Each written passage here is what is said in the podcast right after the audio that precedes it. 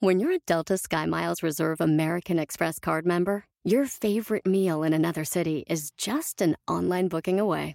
Así que conocerás dónde se consigue el mejor pan dulce to have with your morning cafecito en LA. Where's the best pupusería in the Bay? Y dónde encontrar la salsa verde más rica en San Antonio. Because you're the travel foodie. The Delta Sky Miles Reserve American Express card. If you travel, you know. Learn more at go.amex slash you know reserve. Across America, BP supports more than 275,000 jobs to keep energy flowing. Jobs like updating turbines at one of our Indiana wind farms and producing more oil and gas with fewer operational emissions in the Gulf of Mexico. It's and, not or. See what doing both means for energy nationwide at bp.com slash investing in America. Ellas destapan tu alma, tus problemas y todo lo que tú no quieres hablar, lo que nadie habla. Hola, yo soy Lupe desde San José, pero de corazón tejano. Hola, ¿qué tal? Yo soy Palmira Pérez, los saludo desde Los Ángeles. Hola, yo soy Maritza desde Fort Worth, Texas. Esto es Mujeres Destapadas. Hola, ¿qué tal amigos? Una vez más aquí las mujeres destapadas hablando de los que otros no se atreven a hablar. Y el día de hoy tenemos de nuevo a la invitada sexóloga Estela Snyder. ¿Saben por qué? Porque hace unos días yo fui a México y estaba platicando con mis amigos de generación, de generación, no de generación, ¿ok? Aclaro. Entonces le estaba diciendo, bueno, ¿para cuándo se casan sus hijos? ¿Para cuándo van a ser abuelos? Y uno de ellos me estaba comentando y me dijo, ¿sabes qué, Palmira? No sé qué está pasando con la juventud de ahora, que las jovencitas solamente quieren tener sexo con los chavos. Dice, y a mis hijos, pues no les interesa crear una relación formal con ese tipo de mujer, porque igual como se van con ellos a la cama, se van con otro, con otro, con otro, con otro. Entonces le digo, entonces estaríamos hablando de ninfómanas. Me dice, pues yo creo que sería el término adecuado, son como ninfómanas. Entonces le dije, qué interesante, porque en mi época, las jovencitas de 25 años o de 20 años, pues no éramos así, ¿no? Y dice que en las redes sociales incluso le ponen fotos a los jovencitos y les dicen, mira, estoy en el gimnasio para que veas lo que te va a tocar al rato y para que veas lo que vas a agarrar al rato. O sea, demasiado atrevidas sexualmente hablando. Entonces yo dije, yo tengo que tratar este tema en Mujeres Destapadas con la doctora Estela Snyder para que nos explique qué está pasando. Doctora, gracias por acompañarnos. Primero, ¿qué es una ninfómana? Bueno, es muy importante distinguir la hipersexualidad o, este, el querer tener mucho sexo a tener una adicción o obsesividad que las mujeres lo llamamos ninfomanía, en los hombres lo llamamos sátiros. Este, es un poco más común en los hombres que... ¿Cómo, ¿Cómo se diferencia una cosa de la otra? Bueno, este, la ninfomanía son personas que no pueden funcionar. Tienen una, es una adicción, es realmente una adicción. No pueden dejar de pensar en el sexo, no pueden dejar de pensar en obsesiones de pensamientos de cómo satisfacer esa necesidad sexual. Nunca se sienten satisfechos, se masturban, están con varios este, parejas al día, pueden tener 5 o 10 relaciones al día y no, se, no pueden trabajar, no pueden llegar a su trabajo, o sea, porque eh, no llegan. O sea, se detienen en la esquina, ven cualquier palo, cualquier falda y ahí están. Exactamente, o se quedan en la casa o están en el trabajo ni vayan al baño para masturbarse o encuentran cualquier, no pueden estar todo un día sin tener sexo. Esa es la definición del sátiro o ninfómana. Ninfómana. ¿Y el otro que era la hipersexualidad? Bueno, la ninfomanía es una forma de hipersexualidad, ¿no? O sea, pero también debemos definir, vamos a suponer que tenemos una pareja que pues le encanta tener sexo y que los dos están de acuerdo y que tienen tres, sexo tres, cuatro veces, cinco veces al día, X tiempo, pero pueden seguir funcionando y no están constantemente obsesionando. Bueno, si, eh, si no está afectando su vida cotidiana, no se considera un trastorno. Ahora, hay tantas teorías y tanto que ha sucedido al respecto que es más, en el DSM5, que es donde están todos los diagnósticos de trastornos mentales, todavía no se ha clasificado la ninfomanía como un trastorno, eh, porque se confunde con demasiadas cosas, pero sí es un hecho de que afecta y de que es un tipo de adicción que afecta a la vida de una manera eh, realmente de perder el trabajo, de no poder claro. Pero ahora, mi pregunta, doctora, ¿esto eh, es normal en una jovencita? Bueno, hay que definir. ¿Hay edad para hacer, ah, para tener esa habilidad sexual? ¿Quién define, de quién define normal, no? Y todo depende qué ha sucedido en la historia sexual de cada persona, cómo se, los padres de familia han hablado el tema, es un tema que se trata muchísimo menos, sobre todo en las familias latinas, ya que los padres no quieren hablar mucho de ese tema. Yo, yo me quedé sorprendida porque este fue un hombre el que me lo comentó, porque yo le pregunté de sus hijos. Me dijo, mira, mis hijos se abren conmigo y a mí me lo cuentan. Dice, obviamente mi esposa no se lo cuenta porque es mujer y mis hijos son hombres, ¿no? Ellos son una familia muy, muy clásica mexicana, ¿no? Muy regular. Y entonces dice, pero mis hijos se abren conmigo y me dicen, papá, es que ya no sé qué hacer, ya no sé dónde esconderme. Mira, y le enseña, dice, me enseñan las redes sociales y digo, wow, o sea, qué locura. Mira, la adicción a las redes sociales también es otra cosa que está afectando muchísimo a las nuevas generaciones. Y además este, hay toda una confusión, porque una relación únicamente a través de redes sociales, ¿qué tipo de relación es esa? No, ni siquiera tienen idea no, no, no. La relación la de ellos la tienen físicamente, pero a través de las redes sociales les mandan los mensajes al jovencito para decirle aquí te espero para tener sexo y aquí está lo que vas a agarrar más tarde. Me estoy poniendo bien buena en el gym para rato brincar y bla, bla, bla. Entonces, si dices tú, wow. A ver, uh, Lupe, ¿qué quieres decir? Pero que, que esto no ha existido desde antes, o sea, porque yo, eh, o sea, tus amigos, los hijos que tienen, pues ellos se las buscaron así, ¿por qué no se buscan una que a lo mejor, you know, digamos, vaya a la iglesia o no sé, pero este, este tipo de mujeres ya ha existido desde antes. Ah, claro, esto es histórico, desde muchos, años. Es más, cuando este, you know, Freud empezó a tratar a las mujeres histriónicas, una de las maneras que las trataban era estimulando la sexualmente para supuestamente quitarles la histeria, ¿no? Eh, porque mira, la reacción de un hombre y de una mujer cuando tiene líbido elevado eh, es muy diferente, tanto del hombre como de la mujer, y afecta de una manera diferente, ¿no? Y afecta al estado emocional. Eh, siempre ha existido, pero también acuérdense que hoy día pues estamos viviendo una época de mucha confusión, de muchos cambios, de, falta de valores. Eh, eh, o sea, como que hoy día la juventud no sabe ni qué, o sea, ya está, cuesta trabajo definir cómo hablar correctamente, uno no quiere ofender a nadie, pero hay cantidad de diversidad, pero al mismo tiempo no hay aceptación y respeto ante esa diversidad. Entonces, todo esto va a confundir a la nueva generación y a las muchachitas. Pero sería falta de, sería falta de valores o, o también será que eh, la generación de ahora y los padres se están abriendo más y hablan más abiertamente de la sexualidad con los hijos y a lo mejor los hijos y hijas se sienten más, eh, no fácil, pero les, se les da más fácil tener sexo ahora.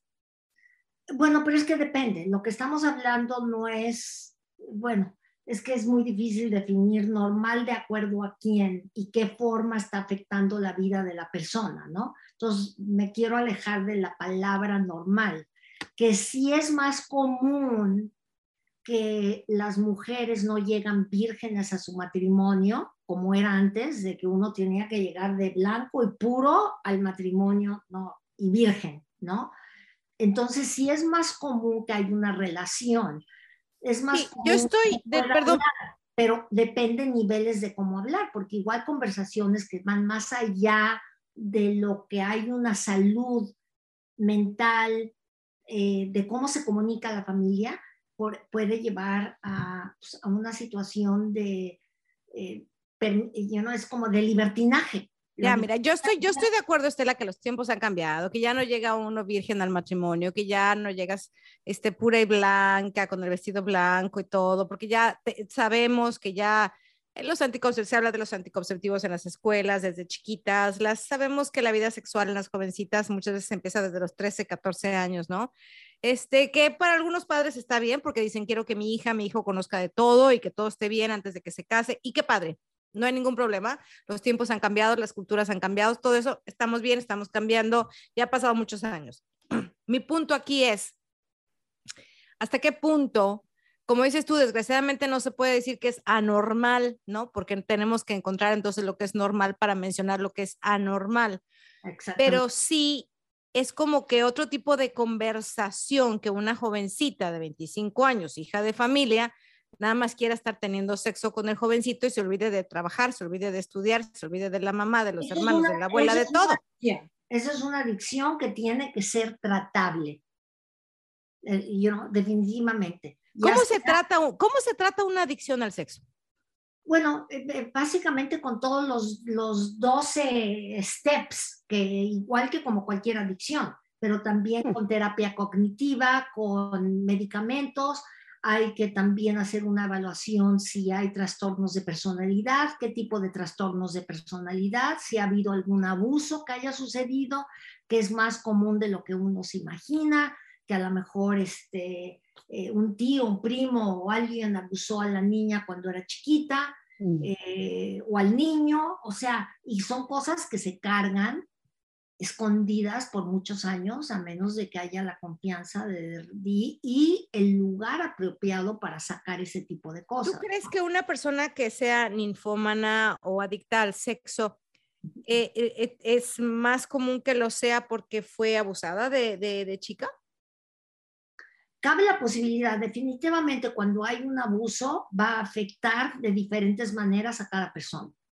Algunos les va a afectar con una adicción a drogas, otros les puede afectar con adicción sexual, otros les puede afectar con ataques de pánico o con miedo a tener relaciones, eh, a no poderse entregar, a una mujer tener vaginismo, eh, en el cual eh, no puede ser penetrada porque le, duele, porque los músculos se contraen en la vagina.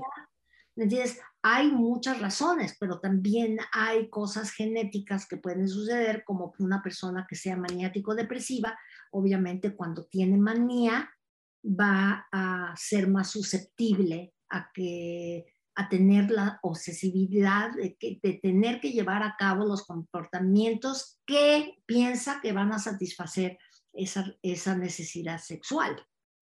O sea que, que mi, mi, intriga, mi duda y mi sorpresa, pues no debe de ser sorpresa porque es algo muy natural entonces que una jovencita sea adicta al sexo.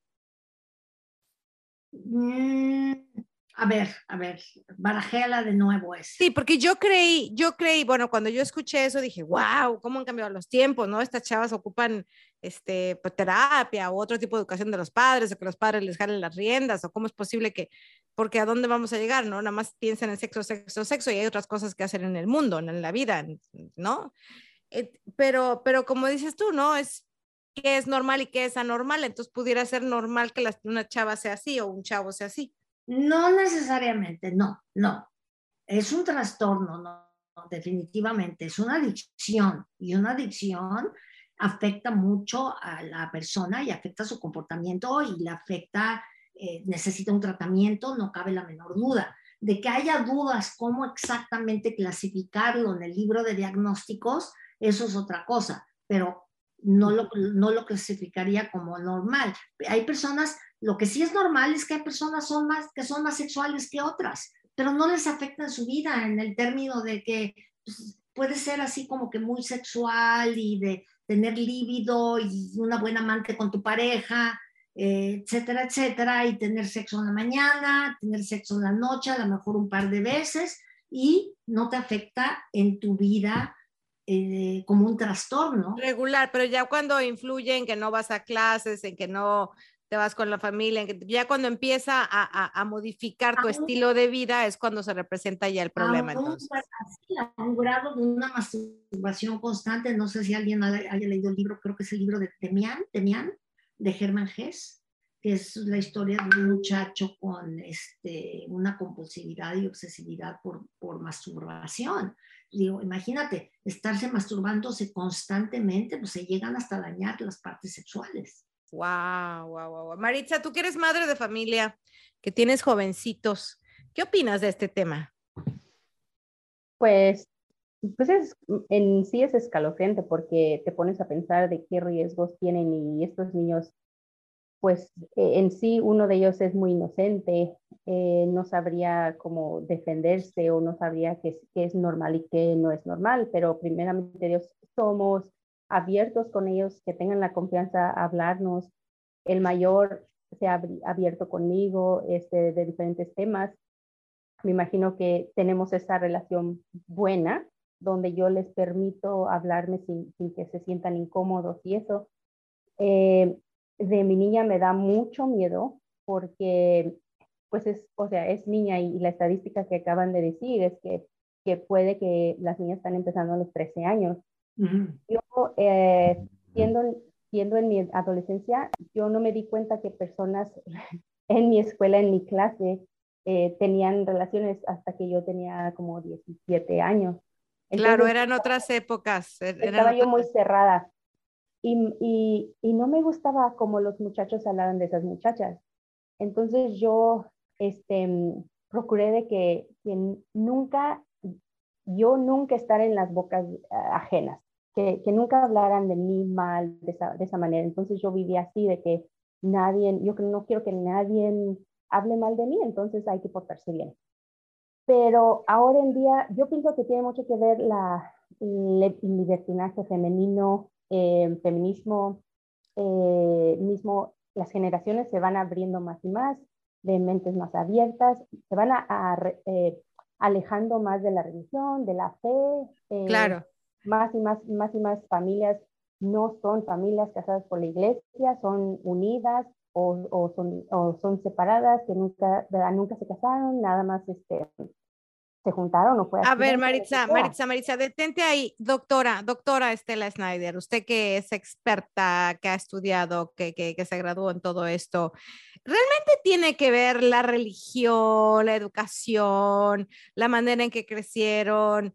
¿Cuáles son los factores que influyen para que una niña empiece su, uh, su actividad sexual a temprana edad? Totalmente, definitivamente. Yo creo que una de las cosas más importantes es la comunicación en la familia, no necesariamente sexual.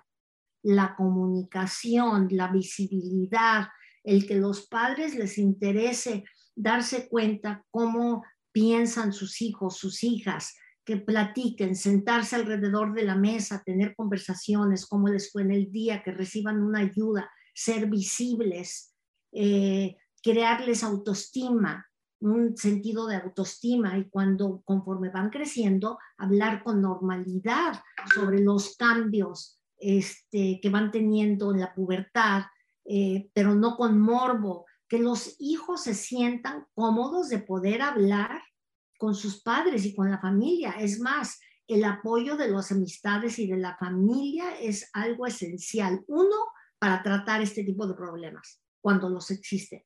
Uno, aceptar que hay un problema. Otro, contar con la ayuda de la amistad y de la familia. Y acudir tercero, ya hay muchos más, pero tercero, una ayuda profesional, ya sea de un psicólogo, un psiquiatra, este, em, tratamiento eh, psicofarmacólico, eh, eh, terapia cognitiva, si hay necesidad de tratamiento de farma, de medicamentos, dependiendo si hay otros trastornos eh, que también necesiten para controlar ese tipo de cosas. Pero los valores que se inculcan en la casa, el ejemplo de los padres es muy importante porque es muy diferente este, que, eh, eh, por ejemplo, uno diga, no tienes que hacer esto, pero los hijos ven lo contrario. ¿Me entiendes? Que mantengan su privacidad. Por ejemplo, oí un caso en el cual eh, un muchacho vio a sus padres teniendo sexo y pues bueno, quería repetir lo que, quería repetir lo que vio con las amiguitas.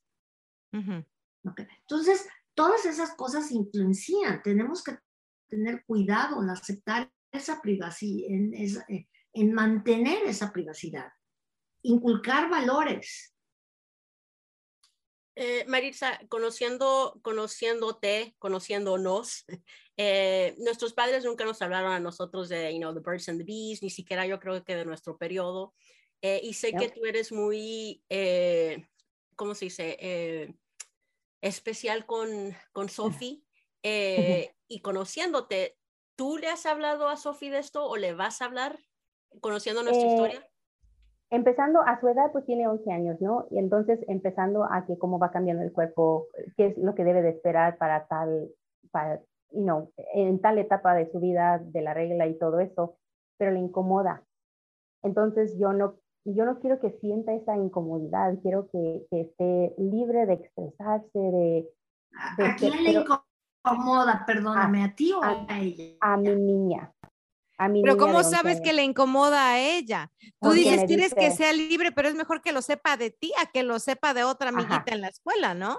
Ajá. Y ella se incomoda porque me dice, o sea, me dice, ew, mommy, don't talk to me about that. Y le digo, pero pues es que es algo muy natural, tenemos que hablar de eso. Yo le doy espacio, o sea, No, no, pero ¿por qué no hacer otra pregunta, Maritza? Discúlpame, cuando te hace, "Iu", no ¿por qué no preguntarle, "Iu"? ¿Por qué "Iu"? ¿Qué es "Iu"?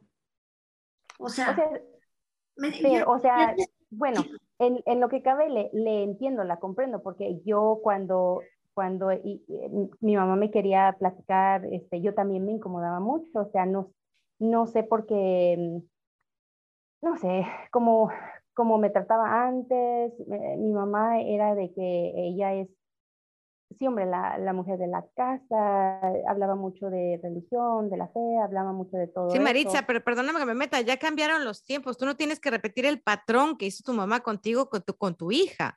Y más que estás viendo qué abierta está la juventud, Ajá, ¿no? Las cosas que yo, están yo pasando. antes- Me, me encanta la pregunta que dijo la doctora.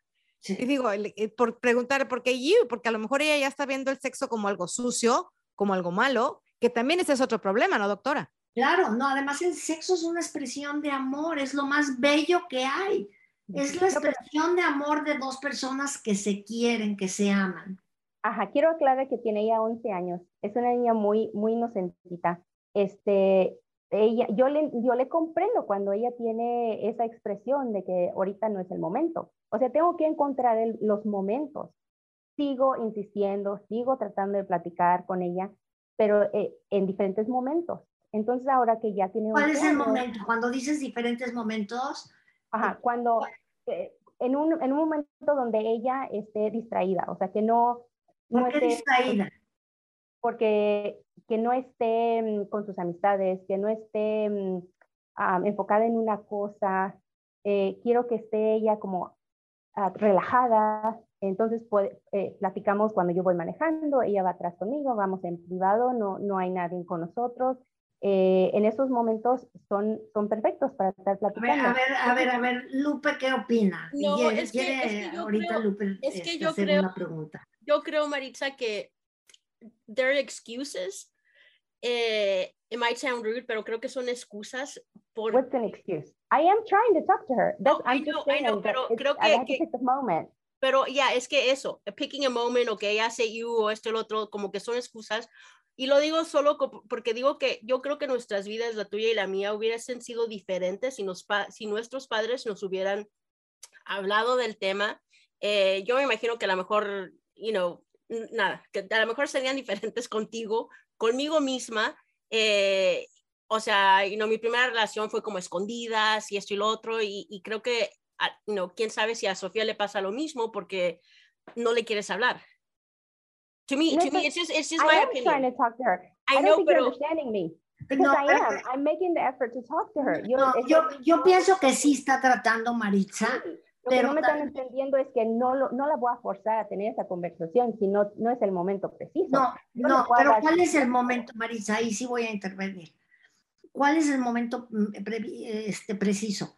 ¿De acuerdo a quién? Porque puede ser el momento preciso para ella, pero no para ti. Ajá, entonces no yo, yo, yo como madre, yo conozco a mi hija, ¿me entienden? Entonces yo la voy a observar y si está en, en a teachable moment, un momento donde sí puedo hablar con ella, donde no se, se eche para atrás, donde no haga caritas, Entonces, estamos, estamos tomándolo a... no importa, a lo que quiero decirte es, no importa que haga caritas, las caritas que haga son parte de un proceso. Eh, pero no la voy a forzar tampoco. No, no se trata de forzar. Mira, te, platico, yo una vez. y salí en social media y dije, buenos días mundo. Este, les pregunto, ¿cuántas mujeres ya este, este, hoy en la mañana se despertaron y le dijeron buenos días a su vagina o han usado un espejo para verse?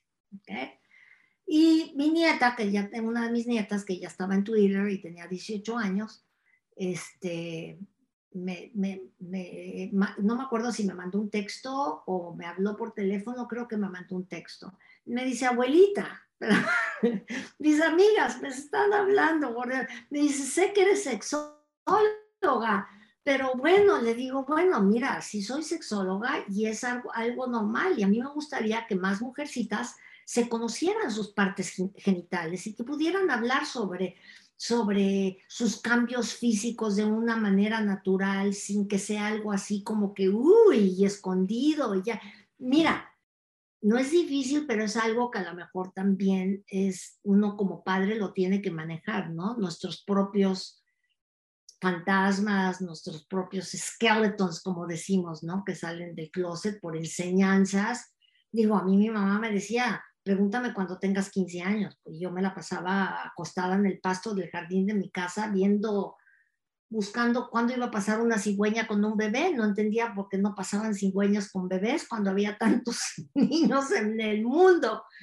Y yo todavía no sabía de dónde venían los bebés. Digo, imagínate, era otra época.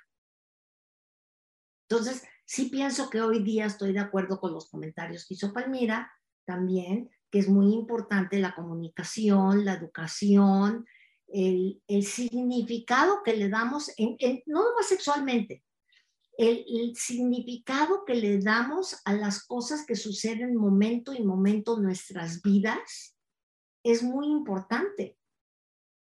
Ese amor a la vida y el amor más importante es el amor a uno mismo.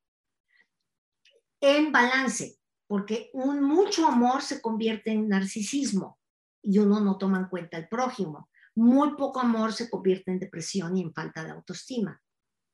Amor a sí mismo se convierte en autoestima. ¿Me entiendes? entonces tenemos que canalizar todas esas cosas en cantidad de áreas de nuestras vidas. ¿Hace sentido?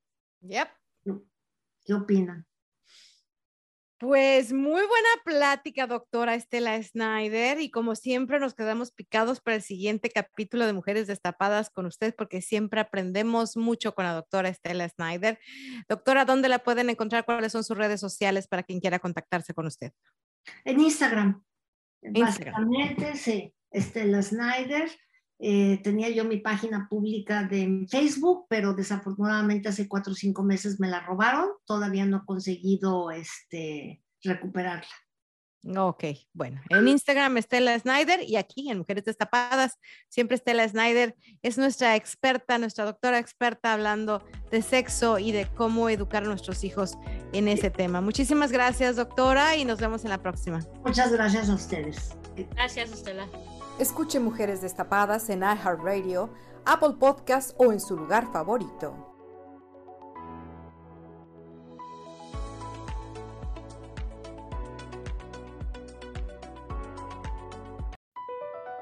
BP added more than $70 billion to the U.S. economy in 2022. Investments like acquiring America's largest biogas producer, Archaea Energy, and starting up new infrastructure in the Gulf of Mexico. It's and, not or. See what doing both means for energy nationwide at bp.com slash investing in America. Can you remember a time when you thought someone you disagreed with might actually be right? In the new podcast, You Might Be Right, former Tennessee governors Bill Haslam and Phil Bredesen pose that question to guests like Paul Ryan, Al Gore, and Judy Woodruff. Come for the stories, stay for the substance and expert insights into some of the most challenging issues facing the country, including affordable housing, crime, and education. Listen to You Might Be Right a new podcast from the Baker School at the University of Tennessee, available wherever you get your podcasts.